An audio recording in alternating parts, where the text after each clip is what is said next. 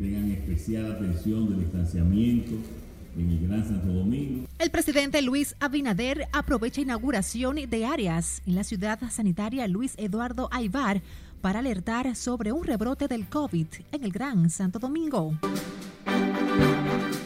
No colabora, un sector de la población no colabora, eso hay que decirlo también. Y peor se pondría la cosa si comienzan las escuelas. El colegio médico advierte que la situación será más grave si se insiste en el retorno presencial a la docencia. Prácticamente ya sin poder salir, no sabía qué hacer. Continué con dolor, con dolor de mi alma, pero continué. El no vidente envuelto en el escándalo de la lotería admite que le entregaron 800 mil pesos para sumarse al fraude que incluso fue ensayado con la locutora. El empresario Ángel Rondón comienza a incorporar pruebas documentales para rebatir acusaciones del Ministerio Público en el caso Odebrecht.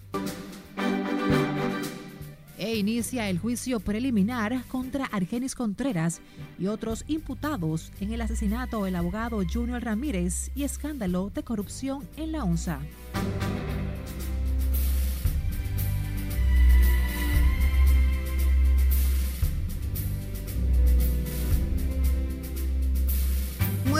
Tardes, el lunes 17 de mayo. Feliz inicio de semana. Gracias por acompañarnos en la apertura de la primera emisión de Noticias RNN. Soy Graciela Acevedo, es un placer informarles. Iniciamos esta emisión de noticias con el presidente Luis Abinader, quien admitió este lunes un rebrote del COVID en el Gran Santo Domingo, lo que se refleja en la ocupación de pacientes contagiados en hospitales y clínicas privadas. Al dejar inaugurados dos edificios en la ciudad sanitaria Luis Eduardo Aibar, el mandatario pidió a la población mantener las medidas de protección y prevención del virus.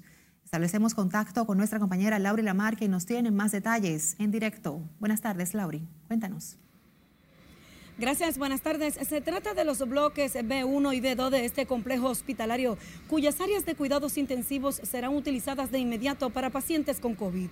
Que necesitábamos parte de lo que ya estaba listo como emergencia para el COVID-19.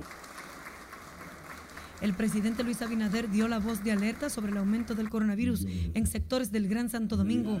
Por eso su exhortación para que se acuda en más a los centros de vacunación. En Gran Santo Domingo, como ustedes saben, hay un rebrote y por eso le pedimos también, aprovechamos la petición para que tengan especial atención del distanciamiento en el Gran Santo Domingo y por eso en el día de hoy inmediatamente utilizaremos de manera especial eh, las camas UCI Entrevistado tras encabezar la inauguración de dos edificios en la ciudad sanitaria Luis Eduardo Aibar, el jefe de Estado, quien además ha solicitado 45 días más del estado de emergencia, también habló sobre la docencia, un retorno que se ha pautado para finales de este mes. Van a seguir las aperturas con el distanciamiento. Usted sabe que es semipresencial, además es voluntario.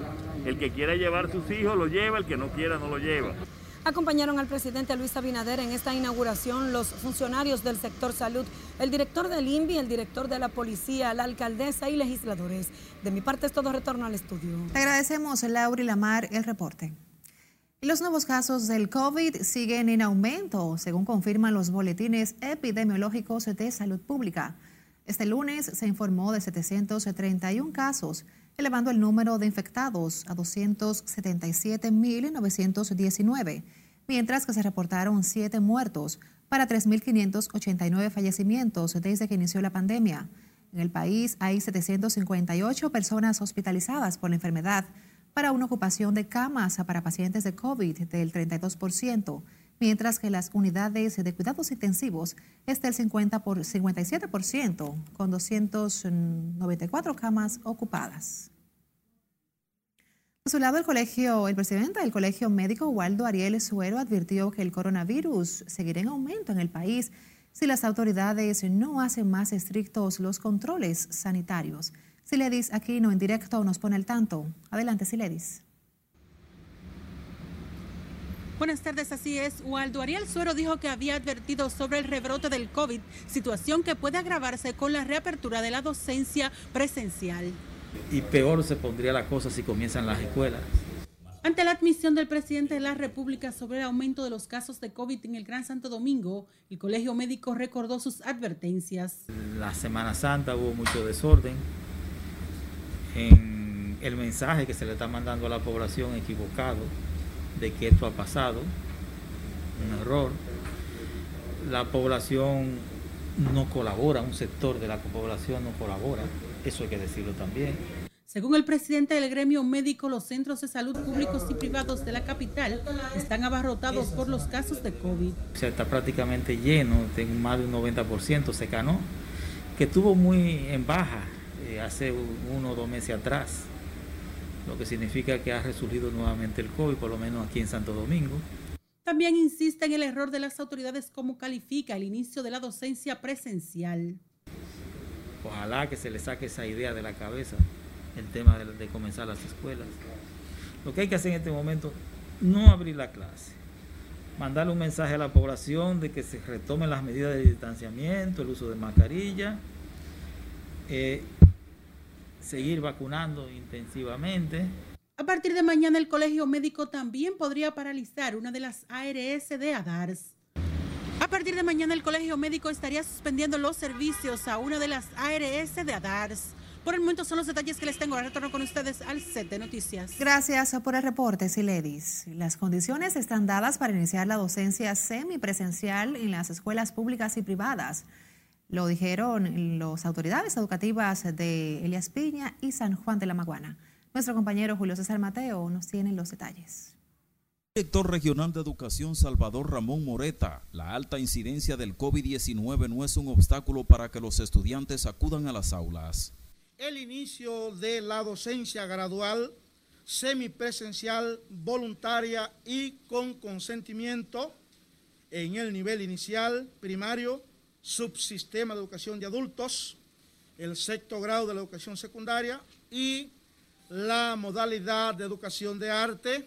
El funcionario educativo explicó que se realizará una amplia jornada de limpieza en las escuelas para garantizar la salud de estudiantes y profesores. Dotar todas y cada una de las escuelas con el kit de bioseguridad que incluye alcohol, mascarillas en cantidad suficiente, gel antibacterial y otros materiales necesarios.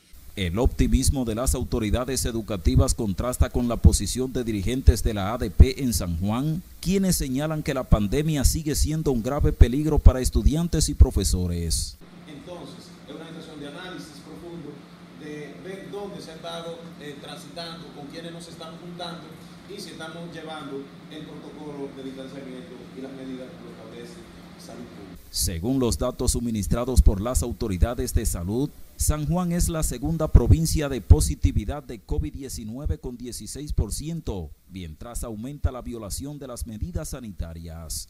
Bueno, yo creo que primero debe concientizarse la, la, comunidad para que eh, los municipios no tengan duda sobre la importancia de la vacuna, de que debemos vacunarnos para no seguir contaminando a, a los demás. En San Juan de la Maguana, Julio César Mateo, RNN. Siguiendo con el tema, el embajador de la Unión Europea, Gianluca Gripa, respaldó este lunes el retorno a las aulas en la modalidad semipresencial dispuesta por las autoridades a partir de este 25 de mayo. El diplomático reconoció que la situación sanitaria aún es de cuidado. No obstante, consideró que la educación es la única vía de garantizar el desarrollo de los pueblos. Pero eh, es cierto que la, eh, todo este largo periodo de, eh, presencia, de no presencia en las escuelas eh, afecta uno de los eh, elementos básicos para el desarrollo de un país, que es la educación. Por lo tanto, eh, creo que uno tenga que dar la bienvenida con todas las precauciones del caso a la presencia escolar en presencia. El embajador de la Unión Europea, Gianluca Gripa, se mostró confiado en que conforme avance el proceso de vacunación, se reducirán los riesgos de contagio, esto sin descuidar las medidas sanitarias. El Partido de la Liberación Dominicana dijo que no tiene sentido que el Poder Ejecutivo esté solicitando una nueva prórroga de 45 días cuando todas las actividades cotidianas ya operan con normalidad. Sin embargo, los legisladores oficialistas consideran que el rebrote del virus justifica la solicitud del Ejecutivo. Nelson Mateo tiene los detalles. Estamos en una pandemia en este momento a nivel mundial. El Senado de la República recibió la petición del Ejecutivo en el que pide otros 45 días para el estado de excepción para seguir combatiendo el COVID-19. Los congresistas del PRM consideran que ante el rebrote de los contagios se justifica que el gobierno redoble las medidas sanitarias. Tenemos que seguir con las medidas de aislamiento, eh, también con el uso de la mascarilla, con eh, los toques de queda que tenemos a una hora determinada, porque lamentablemente estamos ahora eh, subiendo un poquito la, la morbilidad de este virus. Se procede eh, continuar inclusive aquí en el Distrito Nacional, que es donde más casos se están viendo en el momento. Entiendo que sí, que debe de prolongarse eh, una vez más. La oposición en el Senado nos explica que mientras casi la totalidad de las actividades operan con normalidad en el país, se pretende extender la emergencia. Eso le demuestra a ustedes que es un gobierno totalmente incoherente no sabe lo que quiere. ¿Ustedes no lo aprobarán? No sabe lo que quiere, que se pongan de acuerdo si reabrimos o si cerramos. Por un lado quieren abrir la clase de nuevo, reabrirla, y por otro lado quieren prorrogar el estado de emergencia. Eso es parte de la incoherencia del gobierno.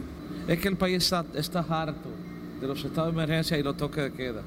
Porque de algo uno puede estar seguro es si el COVID o la, o la pandemia o el coronavirus es un vampiro que solamente sale de noche. Los legisladores del Partido Revolucionario Moderno entienden que el COVID-19 es una enfermedad letal que además mantiene el país como el resto del mundo sumido en una crisis económica y que hay que apoyar todo lo que ayude a erradicar la pandemia. Nelson Mateo, RNN. Una eventual reforma fiscal debe ser sobre la base de castigar la evasión y elusión fiscal y no para cargar más a la población, a juicio de sindicalistas y representantes del sector social. Nuestra compañera Margaret Ramírez se nos pone al tanto en directo desde el populoso sector de Villa Juana. Buenas tardes, Margaret. Adelante. Gracias, así es. Muy buenas tardes. Para el sector social es improcedente cargar a la clase consumidora con más impuestos. Estas empresas que gozan de exenciones fiscales, que no pagan nada, que se le ponga a ellos impuestos entienden que la política monetaria del gobierno en lo adelante debe estar enfocada en recuperar el dinero del Estado que se va en la evasión y ilusión de impuestos de los grandes grupos económicos. Aquí estamos hablando de que en el tema, por ejemplo, del ITEBI, se va de alrededor de un 40%. Estamos hablando de que en renta se va de aproximadamente un 50% discutir una voluntad política orientada a recuperar recursos que efectivamente se puedan, eh, puedan ser eh, colocados a favor de la política pública en condiciones diferentes. Los grupos sociales llaman al gobierno a verse en el espejo de otras naciones que en medio de la situación económica han sometido paquetes fiscales. Que el tema referido a la fiscalidad, si se pone de inmediato en un pacto, toda la atención va a estar distraída hacia eso y entonces eso va a provocar, eh, puede provocar grandes conmociones sociales. No aventurarse a una reforma sería lo ideal. Sin embargo, consideran que de abocarse a las discusiones debe ser sobre la base de lo ya pactado en el seno del Consejo Económico y Social hace ya ocho años. Había un acuerdo de los tres sectores que participan del proceso y el gobierno en el sentido de cuáles eran las bases para discutir el pacto fiscal y el CES tiene eso registrado en su, en su memoria.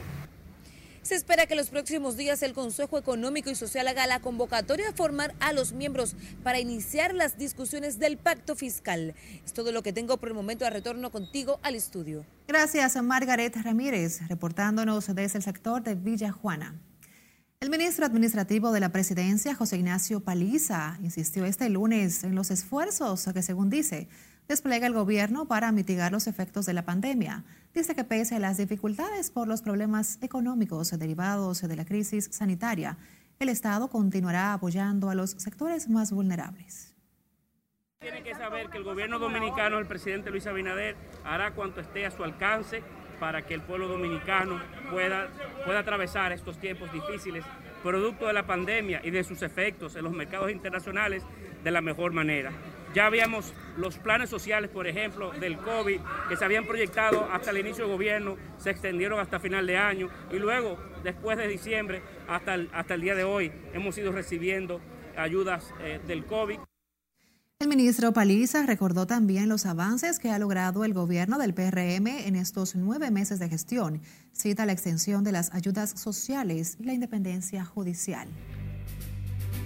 Recuerde seguir Noticias RNN en Facebook, Twitter e Instagram.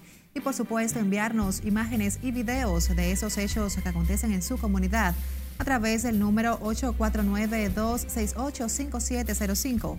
También recuerda que puede escuchar Noticias RNN en cualquier momento a través de las plataformas Spotify, Apple y Google Podcasts.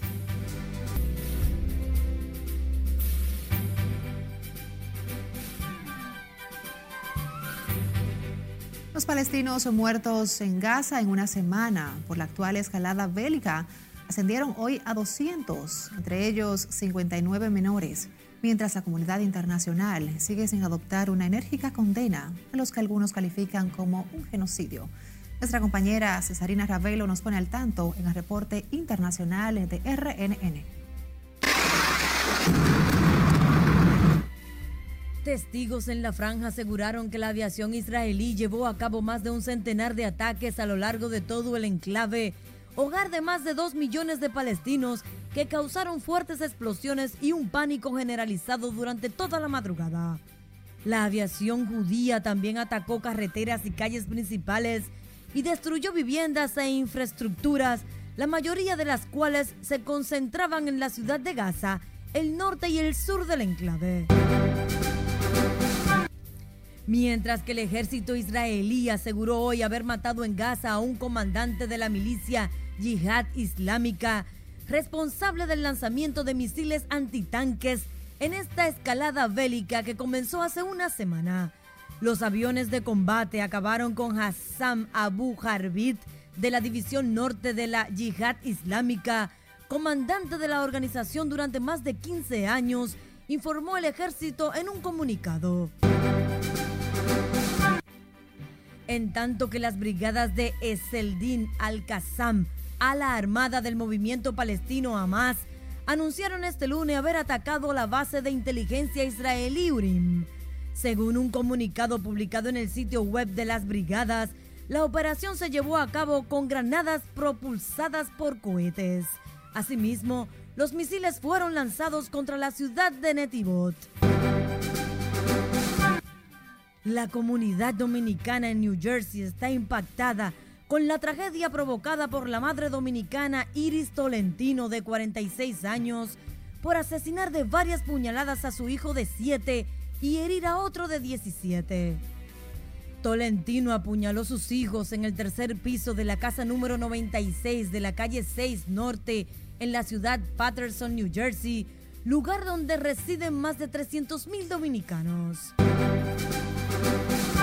La elección más grande en la historia de Chile culminó con una derrota del gobierno de Sebastián Piñera, el desplazamiento de los partidos tradicionales y el surgimiento de una nueva generación política nacida al fragor del estallido social del 2019, que ahora tendrá un papel protagónico para redactar una nueva constitución.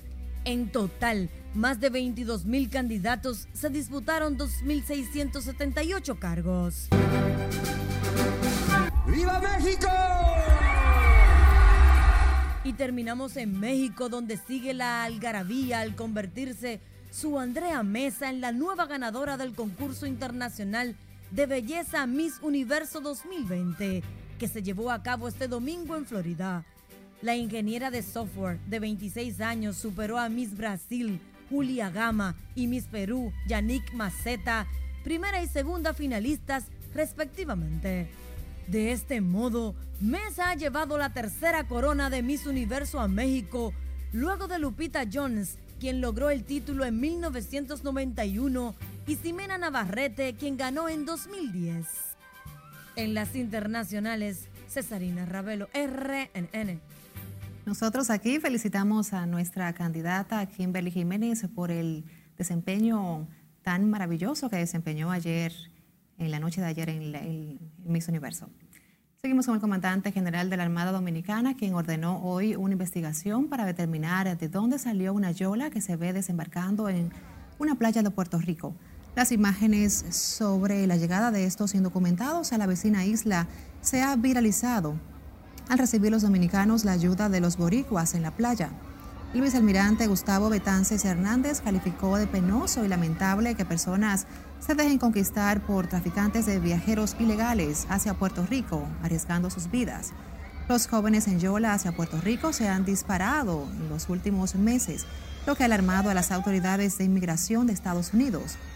Las costas del este y el nordeste del país concentran la mayor actividad de los traficantes indocumentados.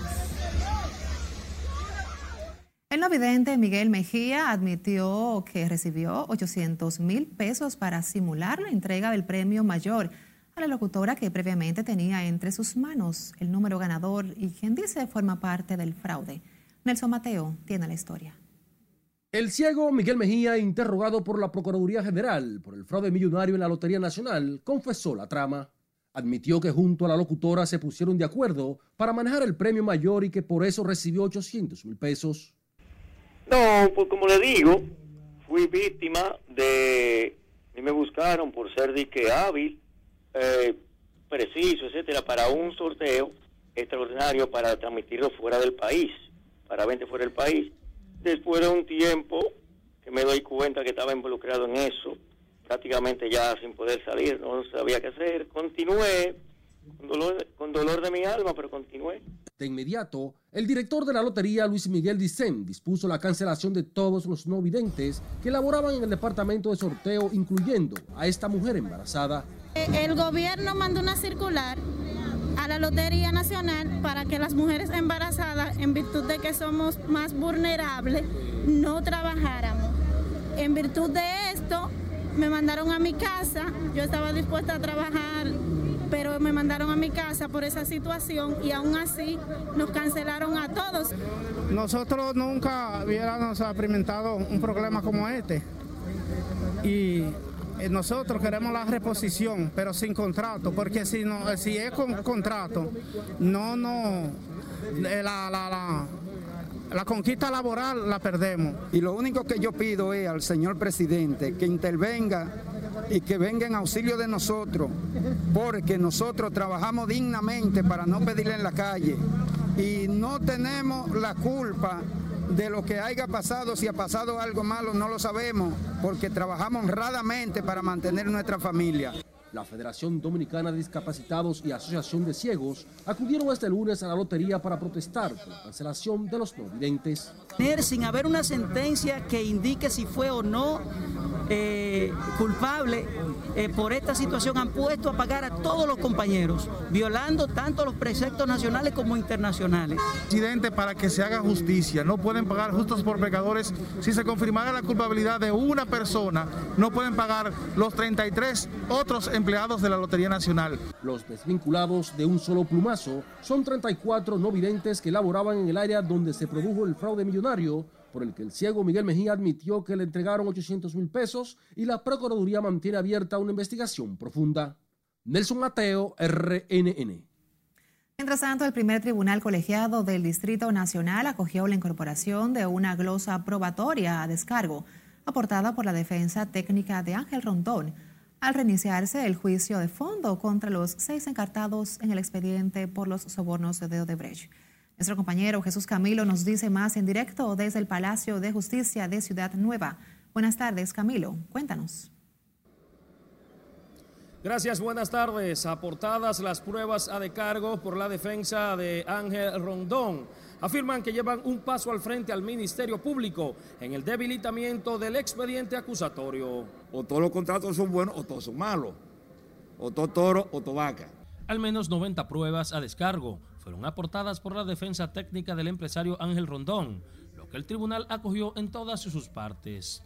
Las juezas rechazaron la objeción del Ministerio Público que buscaba imponer el criterio en el orden de las evidencias.